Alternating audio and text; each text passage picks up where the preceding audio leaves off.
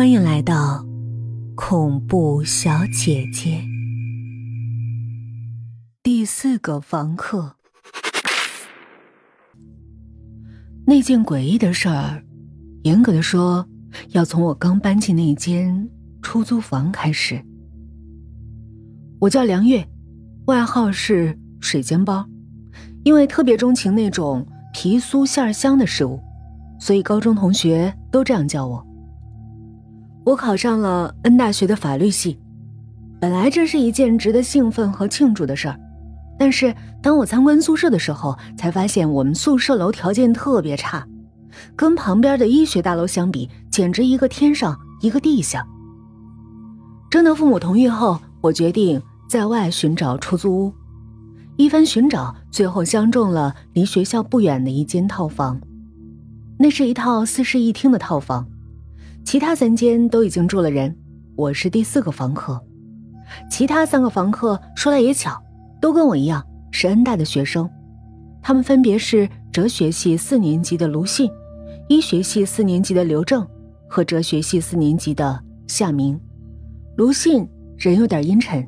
年纪快三十了，而刘正名字虽然很正直，但做人却不太正经，所以大家都叫他二逼。至于张启明，由于一头黄发，被大家叫成了公狗。他有个女朋友叫江玲，外号毛毛，是医学系二年级的学生，偶尔来他这儿过夜。搬进出租房的第一天，我就觉得房间有点怪。二逼说。房东从来不将房间租给女生住，因为怕出事儿。但是我在整理房间的时候，赫然发现一张女生的黑白照。照片里的女生五官相当清秀，留着及肩长发，看起来很舒服。只是刘海太过整齐，活像日本娃娃。还有，晚上睡觉的时候，我隐约听到有女生叫我的名字。然而我睁眼一看，却什么都没有。当然，这都很好解释。比如说，那女生或许是前任房客的女友，而那个声音，可能是我太累了出现了幻听，所以我没多想，安心的住了下来。可是没住几天，我就发现卢信他们几个一件非常恶心的事儿：他们美其名曰为了研究人死亡的过程和死后的世界，居然。去坟场偷尸体，用塑料袋将尸体运回来。他们还专门腾出了地下室摆放尸体，以便随时研究。二逼的女友毛毛居然也参加了，他还将整个偷尸过程用摄影制成了影带。初闻这事儿，我恶心的不得了，大力劝说他们不要再搞了，这是犯法的，但他们不听。虽然跟他们相处的还不错，但是我实在无法忍受跟尸体住在一起，于是决定找到新房子后就搬出去。然而，还没等我搬出去，一系列匪夷所思的事儿就发生了。那天是我搬进出租屋的第五天，我正在睡觉，公狗突然跑过来要我帮忙。哎，卢信搬到房间里的尸体不见了，他现在去地下室找了。你能不能也帮找找？突然之间，我全身的细胞一下就醒了过来。好，没问题。虽然几千几百个不愿意，但还是硬着头皮答应了。我穿好拖鞋起来，我到地下室帮卢信找，你去叫二逼起床，和他一起到其他地方找找。话一说完，公狗转身打开大门往楼下跑。怎么会有这种事儿？一具那么大的尸体，居然会无缘无故的失踪。应该是卢信忘记自己已经把它搬回去了吧。我离开房间，走到隔壁二逼的房门外，正要敲门，这时房里传来了对话声。这样做真的好吗？声音很小，但隐约可辨是二逼的声音。动手吧，我不想再躲躲藏藏了。是个女人的声音。而且有一定的年纪。可是，别犹豫了。二逼哭了，是很难过的啜泣。不可以失约。那女人说起话来断断续续，好像很痛苦。随后房里恢复一片静默。这家伙搞什么呢？不会再和有夫之妇谈恋爱吧？我还敲门吗？会不会打扰他们呀？还是敲一下好了，毕竟尸体失踪了可不是小事儿。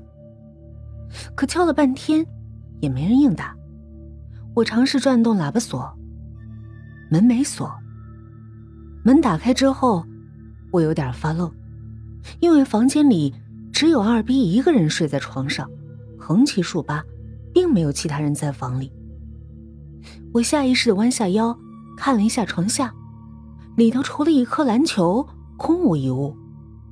房间里一片静默，寒意慢慢爬过我的背脊。刚才那女人呢？干嘛？居然乱闯！二逼原本面向墙壁的头转了过来。你，你刚刚都在睡觉，没做其他事儿？我重新将腰伸直，但说起话还是有些抖。我一直睡觉呢，这醒了就看你在我房间，你有什么事儿啊？啊，是这样，卢信搬到房间里的尸体不见了。他要我们分头帮他找找。尸体不见了，二逼听到之后，蓦地从床上爬了起来。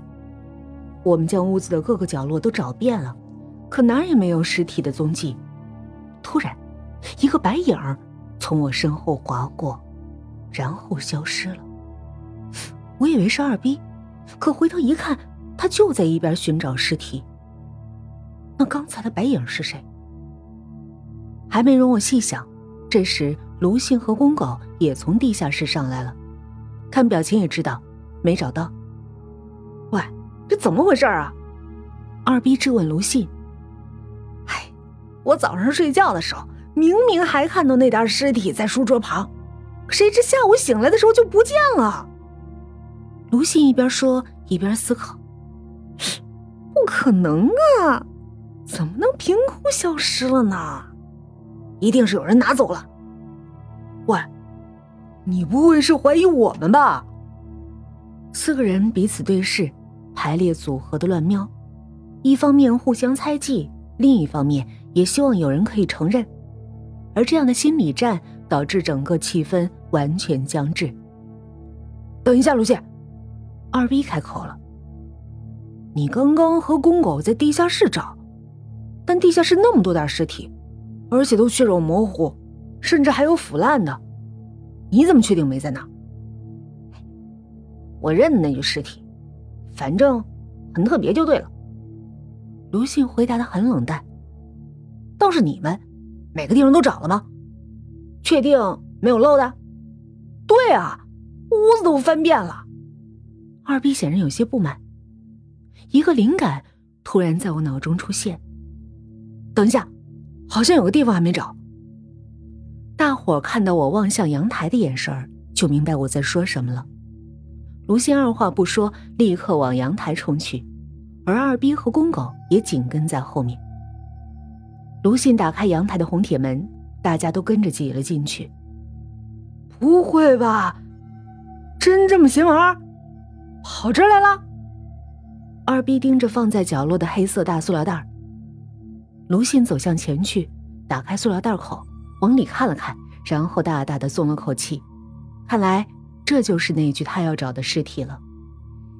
二逼前去帮忙，和卢信两人一起将尸体往里头搬。我和公狗则离开阳台，来到厨房。毕竟阳台空间很小，如果上前帮忙，恐怕只是碍事而已。对了，学长，毛毛学姐还好吧？在厨房。我问公狗，前两天公狗跟我说，他女朋友毛毛前段时间碰到一件怪事儿，故此我有此一问。哎，不好，最近他说的事儿更离谱了。你知道他跟我说什么？公狗看了我一眼，他说，昨天晚上去宿舍找高中同学，经过新生大楼，就是学校的一栋教学大楼。我知道啊，就在云涌湖边上，挺旧的。居然还叫新生大楼，我忍不住插了嘴。没错，我也搞不懂那名字，总之啊，他看见一间教室里有个女生在里头。那可能是跑去自习看书的吧。问题是那教室没开灯，而那女生只低头不语，也不知道在看什么。最重要的是，那女生看起来应该只有十岁出头，小学生而已。公狗越说越沉重。如果毛毛说的是真的，有件事儿也挺蹊跷，但我不敢跟毛毛说。就在我印象里，暑假时新生大楼的教室应该是锁着的，怎么可能擅自有人进去啊？听完公狗阐述毛毛的遭遇，我陷入了沉思，开始有种不好的预感。看来，必须和大家好好谈谈了。我倒抽了一口气，赶紧抬头改看天花板，因为当卢星和二逼把塑料袋拖到厨房时，那尸体的眼睛从破洞里露了出来，好像在瞪着我看。我突然想到，刚刚那个白影不正是向阳台移动后消失的吗？